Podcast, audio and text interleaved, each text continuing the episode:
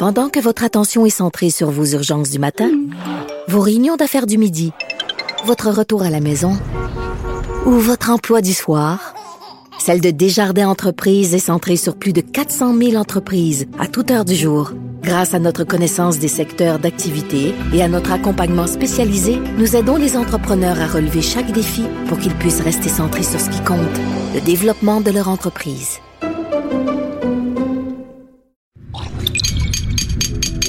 Cube Radio.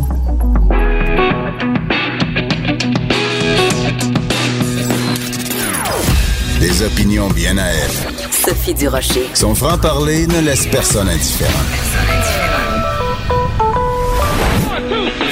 On n'est pas obligé d'être d'accord.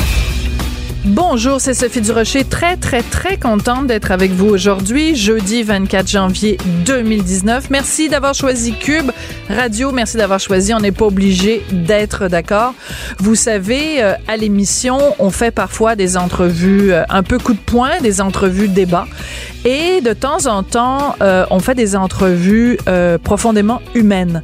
Et il y a quelques jours, j'avais interviewé Yves Thériault, qui est le conjoint de Nathalie Roy, dont le père a eu droit à l'aide médicale à mourir. Vous pouvez réécouter cette entrevue en allant dans la section balado du, sud, du, du site. Voyons, j'ai de la difficulté en commençant l'émission du site de Cube Radio. Et euh, c'était très intéressant, très touchant cette entrevue parce que ben, l'aide médicale à mourir, il y a encore tellement de préjugés qui entourent ça, alors que à la base, c'est une décision profondément humaine. Euh, ça se fait euh, dans des dans des circonstances médicales entourées avec évidemment le l'approbation même jusqu'à la toute fin la décision de la personne qui a demandé l'aide médicale à mourir. L'aide médicale à mourir, je le disais, donc il y a encore beaucoup beaucoup de préjugés euh, à ce sujet-là et c'est sûrement pour ça que le docteur Georges L'Espérance qui est neurochirurgien et qui est président de l'association québécoise pour le droit de mourir dans la dignité a cru bon d'écrire euh, une lettre ouverte dans les journaux, ça s'intitule l'aide médicale à mourir mise au point sur une juste cause. Le docteur L'Espérance est en ligne. Bonjour, docteur L'Espérance. Bonjour, Madame Durocher. Euh, pourquoi avez-vous décidé d'écrire cette lettre-là? On sent une, nécessité, une urgence de votre côté de faire des mises au point, de remettre les pendules à l'heure. Oui, en fait, c'est comme vous l'avez très bien dit, l'aide médicale à mourir, c'est une c'est une façon de faire éminemment euh, humaine. C'est un c'est un soin de fin de vie mais depuis quelque temps, et surtout depuis que le, procès Gladu-Truchon a débuté en cours supérieure à Montréal et que nous suivons bien entendu à tous les jours, oui. Euh, il y a eu plusieurs, euh, disons, arguments ou opinions qui ont été émises dans les dans les journaux et qui reprennent en partie toujours ce qu'on entend de la part euh, tant du gouvernement fédéral que celui du Québec, à savoir qu'il faut protéger les gens euh, contre le suicide, il faut protéger contre les autochtones, le suicide chez les autochtones, etc., etc. Et en particulier des gens aussi qui sont handicapés, qui sont venus dire, ben on veut avoir des soins à domicile, sinon les gens vont demander de l'aide médicale à mourir. Enfin, mm. tout, tout ce type d'argumentaire. Et j'ai senti euh, le besoin euh, d'écrire ce mot-là pour dire que d'abord la poursuite euh, qui a été intentée euh, par ces deux patients, Mme Gladu et M. Mhm. Truchon, vise les patients avec des conditions chroniques, des très débilitantes, incurables et qui sont parfaitement aptes à prendre des décisions pour eux-mêmes. Et ça, ça va tout à fait dans le sens de la décision de la Cour suprême du 6 février 2015. Oui. Donc, ce n'est pas du tout encore euh, l'élargissement euh, au suicide chez qui veut suicider, non plus que euh, l'aide médicale à mourir dans les directives médicales anticipées, non plus que chez les patients psychiatriques, tous des éléments qui font partie d'une réflexion que l'on va devoir faire comme société, mais aussi en se basant sur la science. Et comme vous le savez aussi, il y a eu un rapport qui a été fait par le gouvernement fédéral des comités scientifiques se sont penchés sur ces trois grandes questions, l'aide médicale à mourir chez les mineurs, chez les patients de santé mentale et chez, pour les directives médicales anticipées. Donc, tous ces éléments-là doivent faire partie d'une réflexion à venir, mais ce n'est absolument pas le point, ni le but, ni l'objectif de la poursuite actuelle. Je le rappelle, la poursuite actuelle a pour but de permettre à des patients qui respectent les critères mm-hmm. du jugement Carter d'avoir droit à l'aide médicale à mourir, ce qui n'est pas le cas en raison euh, de la frilosité du gouvernement Trudeau quand ils ont fait une modification de, de C14 du Code criminel. Mais euh, je comprends tout à fait euh, votre point de vue, mais en même temps, je me dis ça doit être excessivement frustrant parce que les gens qui s'opposent à l'aide médicale à mourir ou qui ont peur d'un supposé entre guillemets dérapage ou la fameuse pente glissante utilisent des, des, des, des arguments justement un petit peu comme des épouvantails en disant mon Dieu si on fait ça on ouvre la porte à euh, justement, on va prendre les gens qui veulent absolument pas mourir, puis on veut se débarrasser d'eux, fait qu'on va leur imposer l'aide médicale à mourir. On a l'impression que c'est comme un peu, euh, on, tu sais, le bonhomme 7 heures qu'il y avait à une certaine époque, on faisait asseoir, on fait peur au monde. J'ai l'impression qu'il y a beaucoup de ça dans l'opposition à l'aide médicale à mourir. Est-ce que je me trompe? Je peux pas faire autrement qu'être totalement d'accord avec vous. D'ailleurs, ce sont des arguments qu'on entendait déjà avant la mise en place de la loi au Québec, euh, qui a été poursuivie par certains qui ont même voulu avoir des injonctions contre euh, contre la, loi au Québec et au Canada. Et c'est encore les mêmes arguments que nous servent euh, le gouvernement fédéral, le procureur général du, du, Canada dans cette cause-là de Gladu Truchon. Il faut encore, et vous l'avez dit d'entrée de jeu, l'aide médicale à mourir se fait dans un environnement médical, mais pas seulement médical, c'est un environnement familial d'abord. Euh, médical, mais pas seulement le médecin. Il y a les infirmières, il y a les travailleurs mhm. sociaux, il y a tout un, tout un, une flopée de gens qui tourne autour de cet élément-là. C'est pas le médecin qui décide un jour de donner une injection à un patient et on, a l'impression que certains veulent donner cette image-là, ce qui est tout le contraire de la réalité. L'aide médicale à mourir est faite au Québec jusqu'à maintenant par euh, entre 60 à 100 médecins dévoués qui le font dans des conditions un peu difficiles en raison de, de la commission des soins de fin de vie qui, euh, disons, est très intransigeante et par ailleurs se fait dans des conditions extrêmement euh, humaines euh, et à l'écoute des patients de façon très humaniste. Et c'est ça le seul but que l'on ben doit avoir, c'est d'écouter les patients, point. D'accord. Celui qui veut avoir euh, des soins à domicile parce qu'il est handicapé, c'est parfait, il les a, les soins.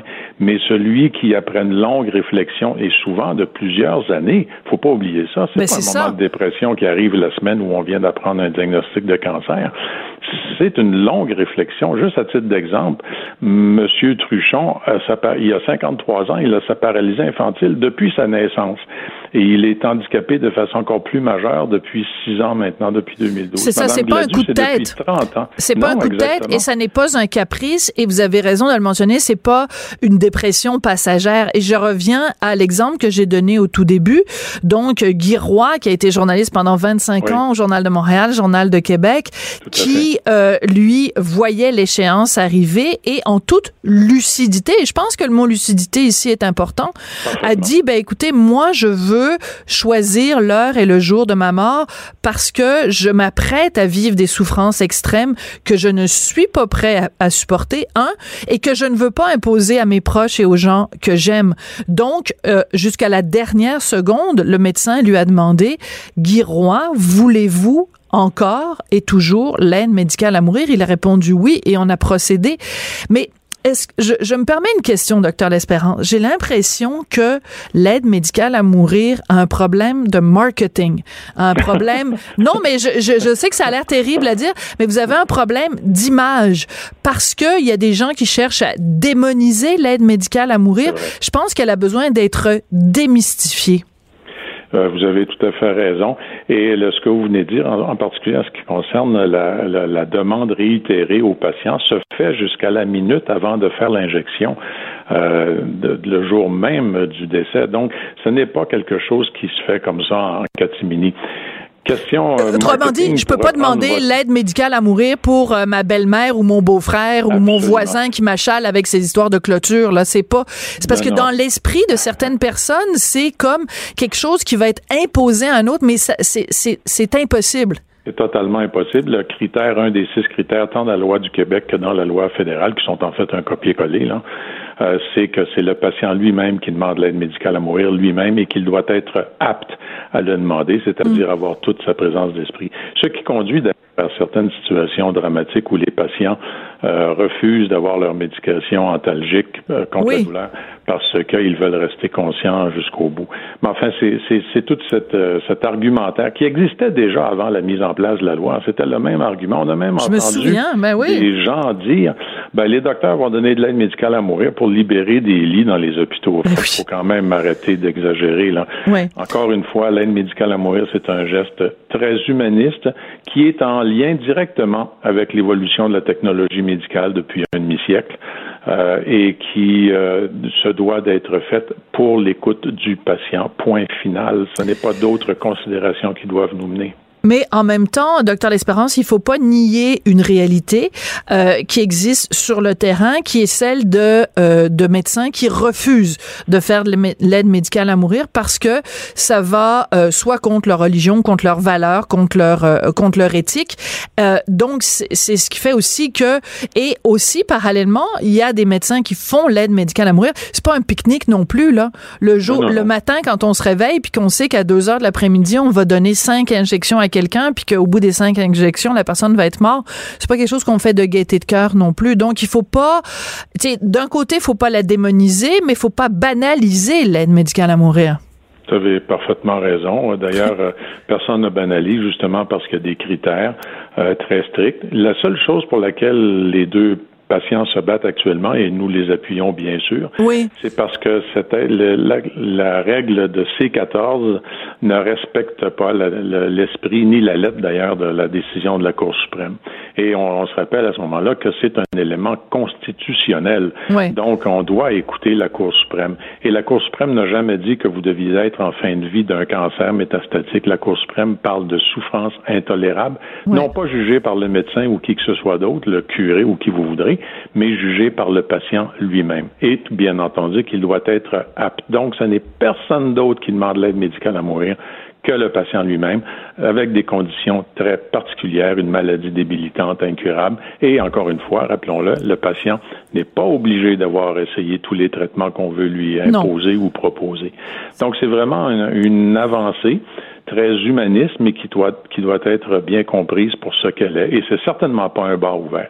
Maintenant, il va y avoir d'autres discussions, à savoir en particulier dans, nos sociétés où les gens vivent de plus en plus vieux avec euh, euh, les maladies de, dégénératives cognitives, Alzheimer et autres.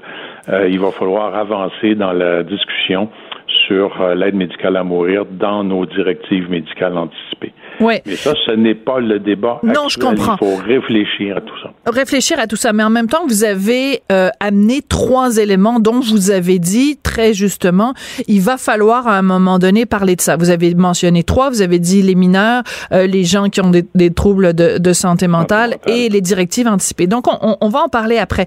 Mais restons sur ça, sur ce que vous venez de dire. Ce, ce satané critère-là de mort prévisible, c'est ça qui est insupportable pour euh, euh, euh Monsieur Truchon et Madame Gladu, c'est que on leur impose ce critère-là, alors que on, on, ne peut pas savoir. Tu sais, puis je veux dire, si on a pour 30 ans encore à vivre avec le critère de mort prévisible, on se retrouve à être condamné à des souffrances éternelles parce qu'il y a un arrêt qui dit qu'il faut que ce soit la mort prévisible. C'est, c'est, c'est, si on se met deux secondes dans la peau de Madame Gladu et de Monsieur Truchon, je vois mal comment on peut ne pas euh, faire preuve d'une immense empathie euh, à leur égard. Là. Exact, tout à fait. Et c'est pas seulement euh, la mort, naturellement, c'est dans, l'écrit même du gouvernement fédéral, C14, c'est la mort naturelle, raisonnablement prévisible il y a deux choses là-dedans. Il n'y a plus beaucoup de gens qui meurent de nos jours de mort naturelle. Non, pas vraiment. Pour raison de la technologie médicale. Ça, c'est un. Deuxièmement, je me plais, et je le répète encore, une boutade que j'ai déjà sortie, mais que je refais tout le temps. La mort naturelle raisonnablement prévisible, ça commence à la naissance. Alors, euh, on ne peut pas parler d'un tel critère. Et je vais vous dire, pour les médecins, c'est inacceptable comme critère. Ce n'est pas compréhensible. C'est clairement un critère légal qui a été mis là par des avocats, mais pour des médecins, ce n'est pas compréhensible de façon correcte. Et en plus, pour euh, mettre la cerise sur le Sunday, comme disent les Anglais, oui. euh, le, de cette, dans le même paragraphe de, de cette même mise en, de, mise en prudence, si vous voulez, du gouvernement fédéral, c'est écrit la mort naturelle raisonnablement prévisible sans que pour autant un pronostic n'ait été établi. C'est un oxymoron. Pour un médecin, ben oui. prévoir un, un, délai, prévoir une mort, ou en tout cas, on est toujours très, très mal placé pour prévoir ça, là. On se trompe toujours. Mais pour faire ça, il faut avoir un pronostic. Qu'est-ce que c'est un pronostic? C'est prévoir l'évolution naturelle d'une maladie ou encore les complications, etc., etc. Dans le même paragraphe, on écrit une chose et son contraire, une ligne plus loin, sans même mettre de point-virgule. Alors, il y a quelque chose de profondément incompréhensible dans cela, et c'est à ça que Mme Gladu et M. Truchon, avec leurs avocats, qui, je le rappelle, travaillent pro bono, euh, ont fait, font une bataille pour l'ensemble de la société. Est-ce que vous diriez quand même qu'en général, dans la population, Uh. Euh, il y a un certain nombre de choses qui sont quand même acquises. Parce que si vous et moi on avait eu cette discussion là il y a cinq ans euh, les, dans l'esprit des gens ce qu'on appelle l'acceptabilité sociale était peut-être pas là euh, aussi de façon aussi claire pour l'aide médicale à mourir alors que maintenant elle l'est. Donc euh, est-ce qu'on peut euh, imaginer que dans la cause justement de Madame Gladu et Monsieur Truchon il y a quand même une majorité de la population qui est derrière eux et qui et qui, qui, qui a beaucoup de compassion justement pour la souffrance qu'ils ont? Ben, la réponse euh, courte à votre, votre dernière question, c'est exactement oui, il y a beaucoup de compassion, je crois, sauf pour les extrémistes, mais ça, il y en aura toujours. Donc, vous les appelez carrément des extrémistes, oui? Ah ben écoutez, là, quand on quand on dit qu'il vaut mieux euh, souffrir puis que le bon Dieu va venir nous chercher, etc., etc., il y a quand même des limites là, à, mm. accepter ce genre de discours. Ceci dit, la commission euh, de mourir dans la dignité qui a travaillé de 2009 à 2013 avait fait des sondages et on, dans les dernières dans les derniers temps avant la loi du Québec, on avait juste une acceptabilité sociale, comme vous dites, de près de 80% de la population. Les gens sont, sont bien conscients qu'il y a des limites à la médecine et euh, les médecins doivent aussi se rendre compte qu'il y a des limites à ce que l'on peut faire. ce que, et j'allais dire ce qu'on peut faire endurer à certains patients. Oui. Alors, euh, bon, on, on, on, va finir par manquer de temps, mais quand même, les trois choses que vous, allez, que vous avez soulevées. Vous avez dit les mineurs. Bon, c'est sûr que nous, je pense, quand on parle justement d'acceptabilité sociale, on n'est pas rendu là, même si ce serait intéressant à un moment donné de, de l'ouvrir. Je pense qu'il y a certains pays où, où, les, où un mineur peut demander l'aide médicale à mourir. Qu'est-ce que ça va prendre pour argument, pour, comme argument pour convaincre les gens au Québec que quelqu'un qui a 14 ans et qui souffre de façon horrible puisse demander l'aide médicale à mourir? Ben, j'ai l'impression que d'abord, il faut falloir avoir recherche. En Belgique, euh, les mineurs peuvent y avoir accès. Jusqu'à maintenant, il y a eu trois cas euh, mm-hmm. déclarés et acceptés. Donc, euh, et le gouvernement, les, les, comités scientifiques qui se sont penchés là-dessus, qui ont fait leur rapport au mois de décembre ici au Canada, euh, disent qu'on n'a pas encore assez de données. Je avec quoi je peux être assez d'accord. Maintenant, je mets un bémol à cela. À mon avis, une des, un de ces trois éléments-là, maladie psychiatrique euh, mineure et directive médicale, le plus facile, entre guillemets, là, à régler, c'est le problème des mineurs dits matures de 14 à 18 ans. Mm-hmm. Et euh, j'ai un, un argument qui n'en est pas vraiment un, là. Euh, mais euh, vous savez, un jeune un jeune adolescent de 14 à 16 ans qui a eu une saloperie, tu sais, postéosarcome, qui s'est vu amputé, etc., etc. Mm. Il est souvent beaucoup plus mature que bien, bien, bien des adultes que l'on connaît et il peut prendre des décisions pour lui-même. Mais ça, c'est une décision. Je pense que ça va nous prendre encore un peu de recherche. Je ne crois pas qu'on devrait attendre 10 ou 15 ans, mais donc il va falloir avoir une assise scientifique un peu plus, plus euh, solide. La deuxième chose qui va être, à mon avis, qui devrait être réglée euh, à moyen terme, mm. c'est la demande d'aide médicale à mourir dans les directives médicales. Ben oui. Facile à dire, mais difficile à mettre en application, mais avec de la bonne volonté, des balises, on peut y arriver. Ce qui est probablement le plus difficile, c'est les patients euh, euh, psychiatrisés ou, ou en tout cas les patients avec des problématiques de santé mentale. là, on manque de données fermes scientifiques partout dans le monde et euh, je pense qu'à mon avis, c'est ça qui va demander le plus de, de réflexion, je crois. D'accord. Mais en même temps, quand vous parlez des directives anticipées, ça engloberait, par exemple, quelqu'un qui en est au tout premier, tout premier stade de l'Alzheimer et qui dit, ben moi, au jour d'aujourd'hui, si jamais euh, un jour je ne reconnais plus mes proches et que j'ai plus aucune qualité de vie, je veux l'aide médicale à mourir, même si à ce moment-là, vous allez me poser la question, puis je pourrais pas dire ni oui ni non, mais je vous le dis aujourd'hui que je la veux. C'est, ce serait ce genre de situation-là. C'est exactement cela. Et vous rejoignez ainsi la recommandation numéro 7 du comité conjoint des sénateurs et des députés fédéraux avant la, mise en place de C14 qui avait dit euh, il faut donner il faut donner accès à l'aide médicale à mourir dans les directives médicales anticipées chez une hmm. personne qui vient de se faire donner un diagnostic de problématique de perte cognitive. Alors ici, il y a, un bémol, euh, à savoir qu'on vient de vous donner votre diagnostic. Maintenant, on a des techniques qui permettent euh, d'avoir un diagnostic plus précoce.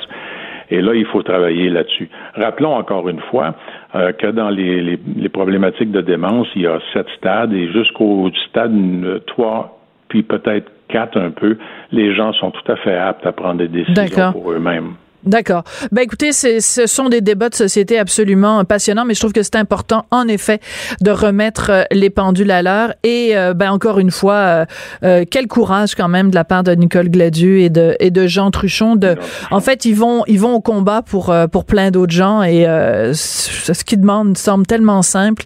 Mais bon, et parfois il faut se rendre devant les tribunaux pour faire reconnaître des, des choses qui, pour le commun des mortels, paraissent des évidences. Merci beaucoup d'être venu nous parler, docteur Georges L'Espérance, donc neurochirurgien, président de l'Association québécoise pour le droit de mourir dans la dignité. Merci. Merci, Mme Durocher, de m'avoir donné l'occasion de préciser ces éléments-là. Il y a aucun problème. C'est un, un, dossier qui me tient beaucoup à cœur.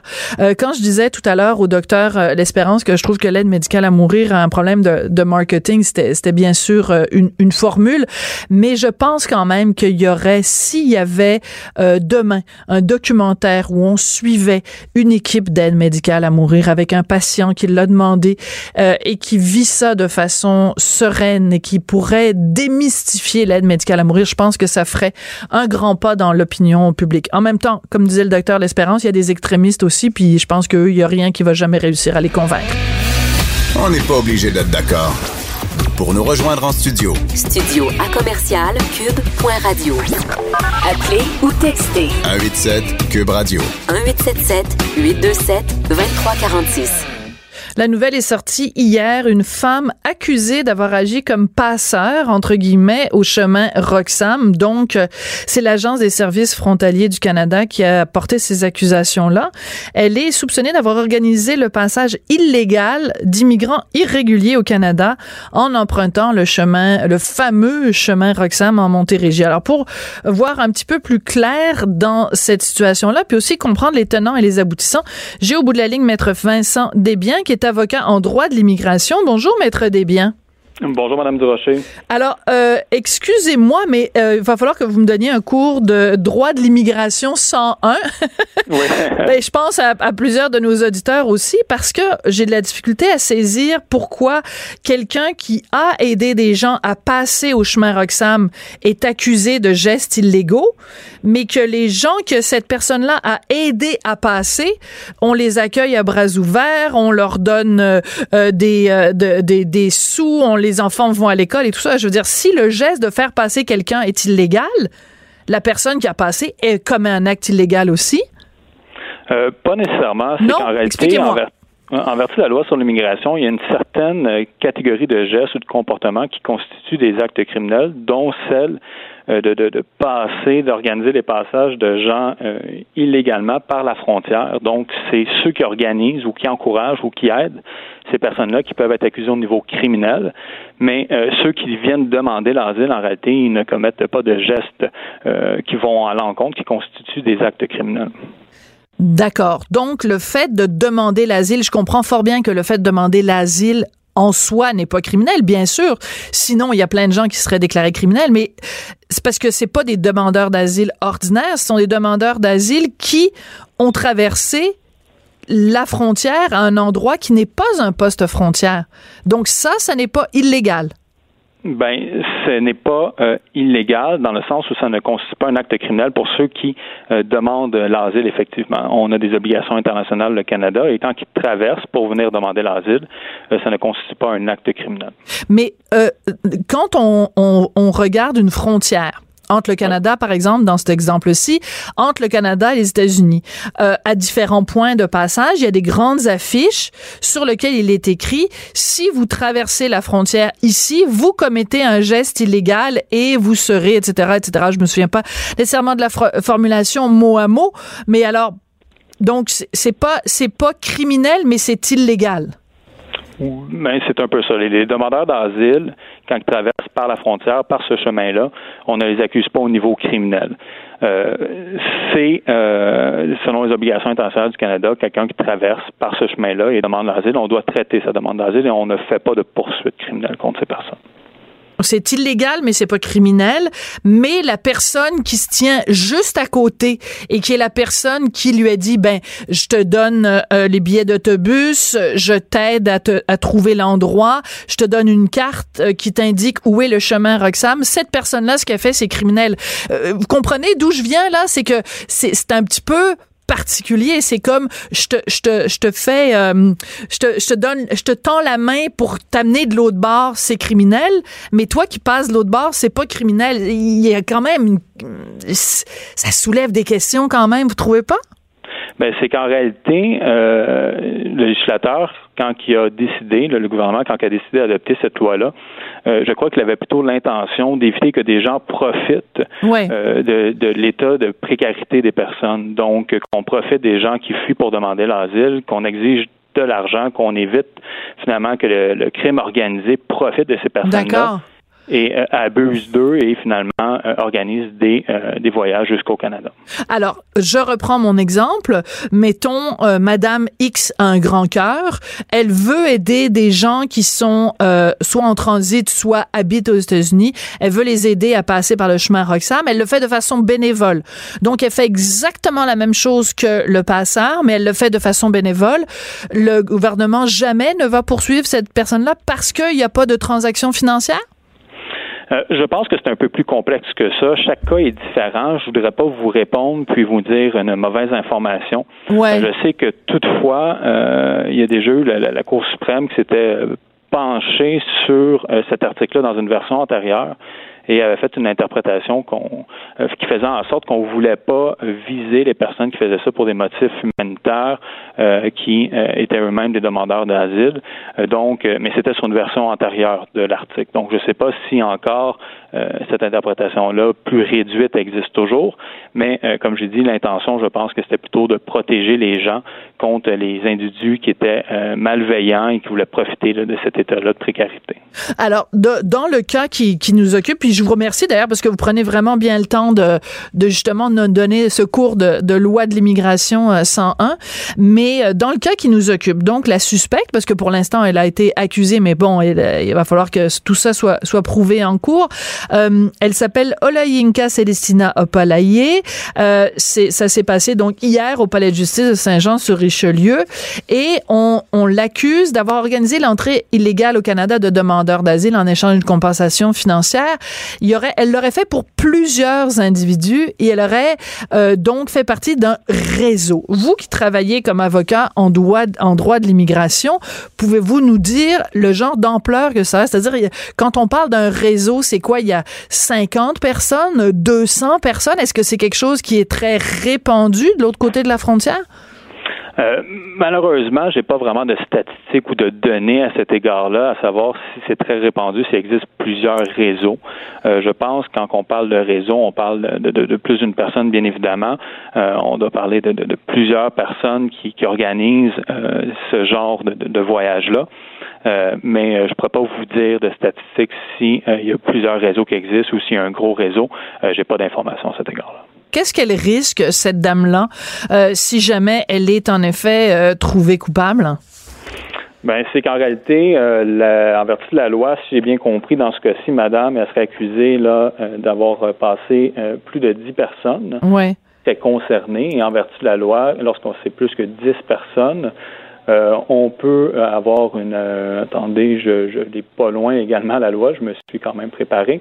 Et lorsque c'est plus que 10 personnes, on est passible d'une amende maximale de 1 million de dollars ou de l'emprisonnement à perpétuité. Bien évidemment, c'est la sentence, c'est la sentence qui est la, plus sévère dans le pire des cas. Euh, mais tout ça va dépendre des, circonstances, puis le juge va avoir cette latitude-là pour déterminer si, bien évidemment, madame est reconnue coupable, euh, de quelle sera la sentence adéquate. Mais ça, c'est le, maximum qu'on peut euh, imposer à la personne. Euh, dans l'éventualité où cette dame est en effet euh, trouvée coupable, que ce soit l'amende d'un million ou que ce soit la perpétuité, est-ce que vous pensez que c'est le genre de choses qui peut vraiment envoyer un message clair aux passeurs ou au réseau de passeurs de dire, hey, au Canada, on niaise pas avec ça. Si on vous prend à euh, organiser ce genre de, de, de, de, de transit humain, on, on, on prend ça très au sérieux, on met des amendes très sévères. Est-ce que ça va pouvoir euh, éventuellement faire restreindre le nombre de gens qui passent euh, par le chemin Roxham? Est-ce que c'est un message qu'on cherche à envoyer aux passeurs de l'autre côté de la frontière? Euh, ça, je ne pourrais pas vous dire c'est quoi l'objectif ici du procureur de la couronne ou du ministère public. Est-ce que c'est de lancer un message? C'est sûr que si euh, quelqu'un est condamné, arrêté, puis dépendamment de la sentence, ça peut avoir des répercussions euh, quant au message qui va être lancé à ces personnes-là. mais je, le, message, je crois qu'il vise plutôt les, personnes dans les réseaux que les, les demandeurs qui, comme je vous l'ai expliqué, eux, vivent plutôt des situations de précarité. Non, non, je comprends. Je pense pas. non, je, je laissais pas entendre que euh, peut-être que je me suis mal exprimé. Je laissais pas entendre que euh, le message s'adressait aux demandeurs d'asile. Mais c'est parce que c'est un, peu contradictoire. En même temps, on dit euh, euh, le pays, le Canada est un pays accueillant. Le Canada est un pays où vous pouvez faire des demandes d'asile. Puis en même temps, on dit aux gens si vous passez par un passeur, le passeur lui commet un acte criminel, puis il risque de devoir un million de dollars ou de passer le restant de ses jours en prison.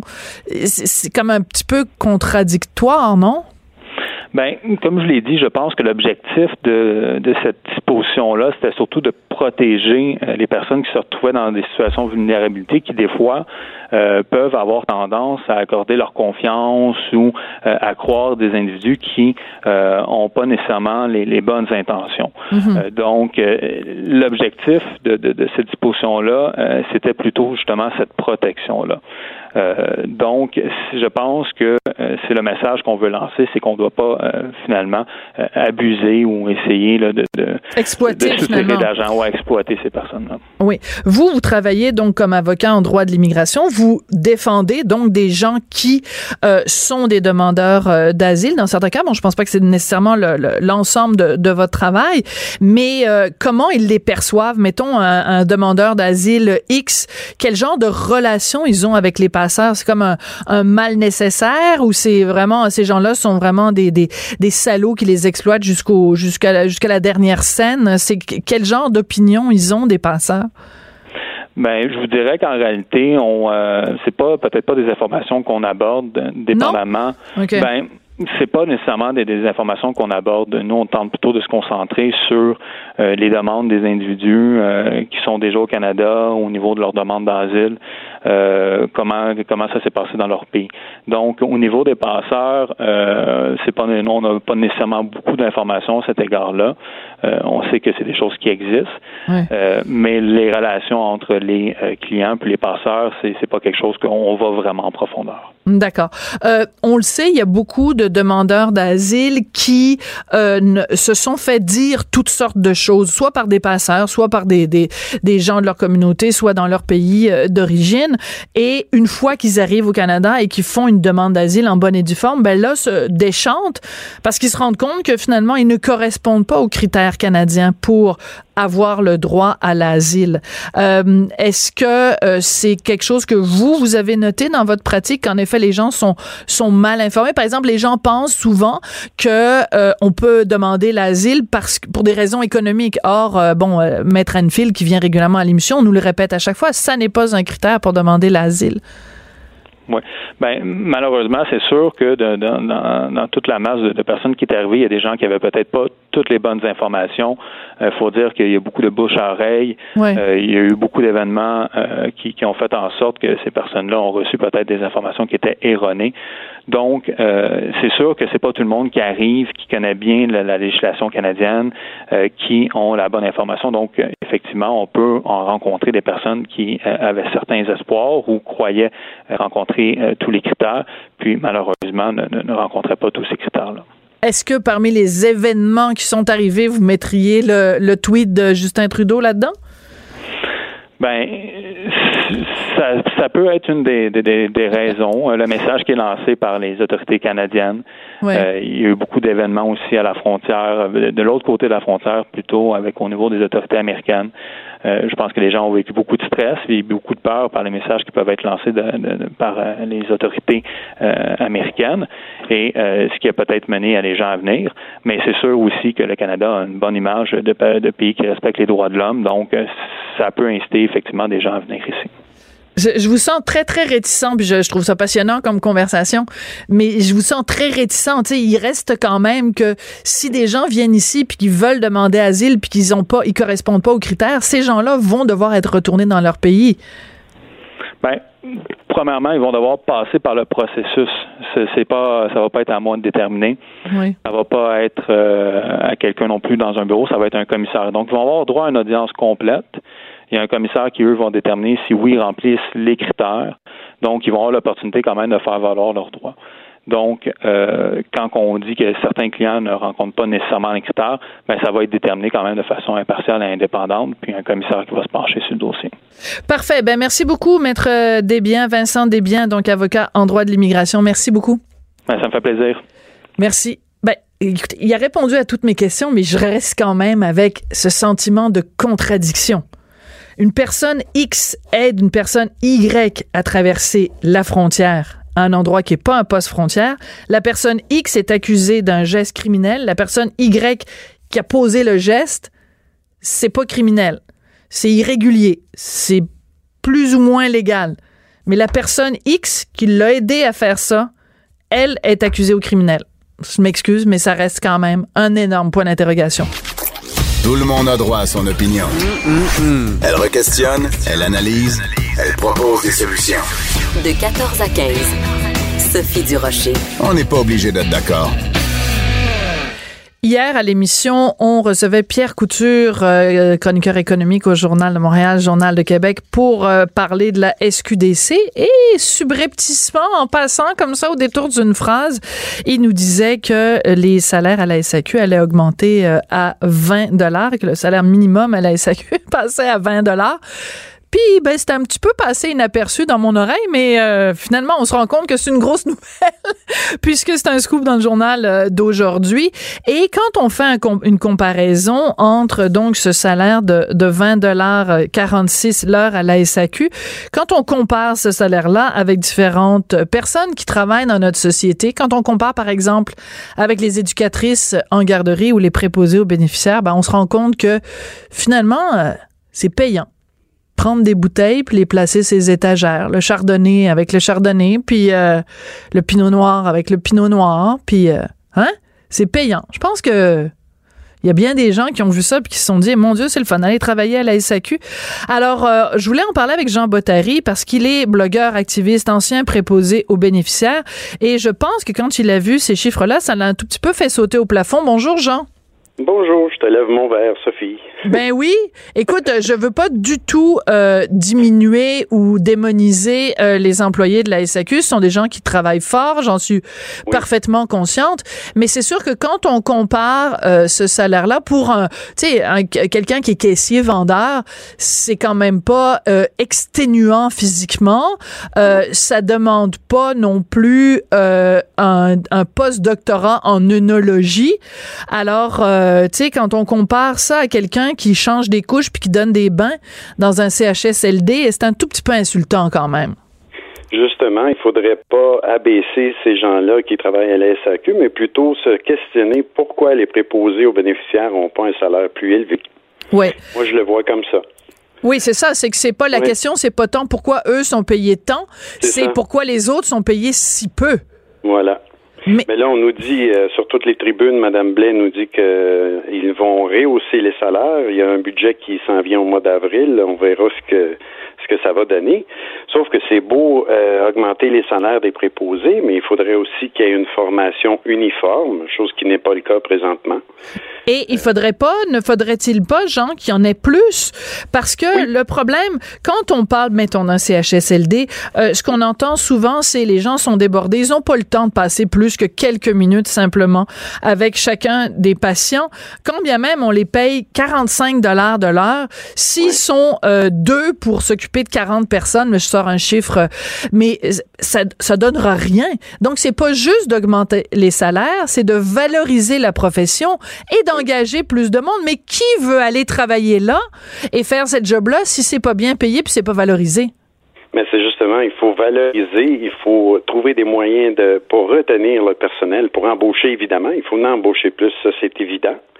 Mais une fois qu'on est sur place, ben il faut justement que ces gens-là, ces personnes-là soient valorisées. Et puis, écoute, c'est un beau métier. Je l'ai fait durant 31 ans. Mais c'est certain qu'avec les années, puis aujourd'hui, c'est encore pire, on n'a pas de temps à consacrer aux personnes. Ce sont des personnes, ce ne sont pas des boîtes. On, aimerait leur parler, on aimerait savoir, Madame Muntel, qu'est-ce qui va pas aujourd'hui? Ça va pas? Qu'est-ce qui se passe? Puis bon, on n'a pas le temps de faire ça. On n'a plus le temps. On l'avait jadis, mais plus aujourd'hui. Oui. Euh, Marguerite Blais fait quelque chose qu'elle avait qu'elle avait promis qu'elle ferait. Elle avait fait des visites surprises. Euh, Est-ce que tu penses que c'est la bonne approche pour justement euh, se rendre compte de la réalité sur le terrain, puis que ce soit pas justement organisé avec le gars des vues. Hey, la ministre s'en vient, on le sait euh, trois semaines à l'avance, on a le temps de récurer les planchers puis de de mettre ça tout beau, tout propre. Est-ce que c'est la bonne approche les visites surprises? Écoute, je suis pas contre ça, sauf que je me pose la question pourquoi est-ce que c'est la ministre qui le fait, pourquoi qu'elle embauche pas des inspecteurs? Parce que honnêtement, j'ai déjà posé la question même à, hein? Dr Barrett, j'ai jamais eu la hein? réponse. Il y a combien d'inspecteurs sur le terrain pour les CHSLD Je te garantis, là, je mettrai ma main au feu qu'il y a moins d'inspecteurs pour les CHSLD, voyons, CHSLD qu'il y en a pour les animaux. Ça, je suis certain de ça. Donc, c'est pas logique, là. Hmm. C'est vraiment pas logique. Puis, comme je te dis, s'il y avait des inspecteurs qui ne s'annoncent pas non plus, des personnes qui sont expérimentées, qui ont de mm. l'expérience du terrain, qui vont parler au personnel aussi et non pas juste uniquement aux gestionnaires, parce que c'est bien beau la version des gestionnaires, mais si les gestionnaires, imagine-toi un gestionnaire de 6 ou de 6 qui gère 15 000 employés, mais oui. 3-4 hôpitaux, euh, une dizaine de CHSLD, les CLSC, oublie ça, là, il ne sait pas ce qui se passe sur son terrain, lui. Ouais. Quand tu dis inspecteur, je sais pas, c'est vraiment, c'est horrible ce que je vais dire, mais j'ai une image qui me vient en tête. Tu sais, dans le journal euh, de Montréal, le journal de Québec, régulièrement, euh, on a des résultats des, des inspections de la MAPAC. Tu sais, ils vont dans les restaurants, puis mhm. ils font évidemment des visites surprises. Puis là, c'est là qu'on sait qu'il y a des crottes de rats dans les dans les mhm. restaurants, puis que ci, puis que ça. Bon, alors s'il y avait autant, si on accordait autant d'importance à la salubrité de nos restaurants, euh, si on accordait cette importance-là à la, la, la, qualité des soins et la qualité de l'attention dans mhm. nos euh, dans nos résidences euh, comme les de type CHSLD, euh, y a, on aurait peut-être des résultats absolument euh, horribles. Oui, et puis c'est là que la ministre pourrait intervenir. Une fois que les inspecteurs font leur rapport, ouais. ces gens, les personnes qui font qui, qui feront les inspections n'ont pas de pouvoir comme tel, mais la ministre, elle, elle en a. Ces gens-là vont relever ce qui se passe dans un CHSLD, ils vont faire rapport directement à la ministre et elle pourra intervenir à ce moment-là. Ouais, ouais, mais en même temps, tu vois, euh, le, le Gaétan Barrette ne faisait pas ces visites surprises. Là, Marguerite Blais les fait. Puis là, euh, en fait, on va lui reprocher de dire, ben finalement, c'est pas vraiment votre job à vous. Ça devrait être des inspecteurs. C'est quoi? C'est le reproche, c'est euh, vous, vous le faites devant les caméras parce que ça fait bien paraître la ministre. C'est ça le reproche? Ah, ben moi, je n'en fais pas de reproche, honnêtement. Qu'elle continue à en faire, mais qu'elle embauche aussi des gens qui vont aller sur le terrain.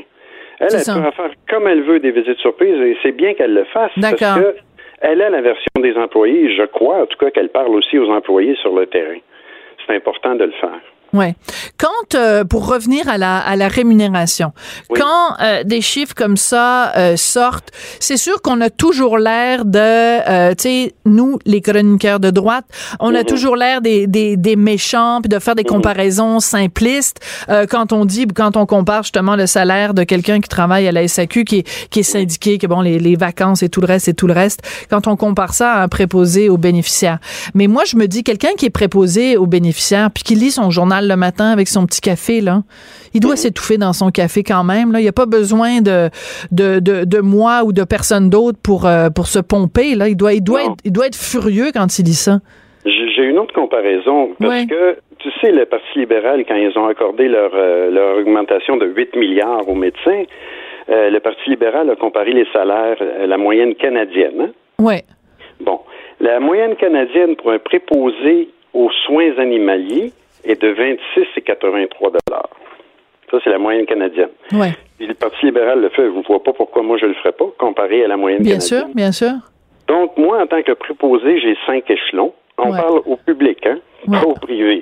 On commence à 19,86 et au cinquième échelon, on est à 21,80 dollars. Hey, ça donne le goût de monter les échelons, ça? On passe de 19,85 à 21 et quelque chose. Hey, je te dis que. 5 échelons. Hein? 5 échelons pour 2 dollars de plus. Hey, tu regardes ça et tu te dis, hey, moi, là, je me fixe un objectif de vie. Je vais être ambitieux. Je vais travailler fort.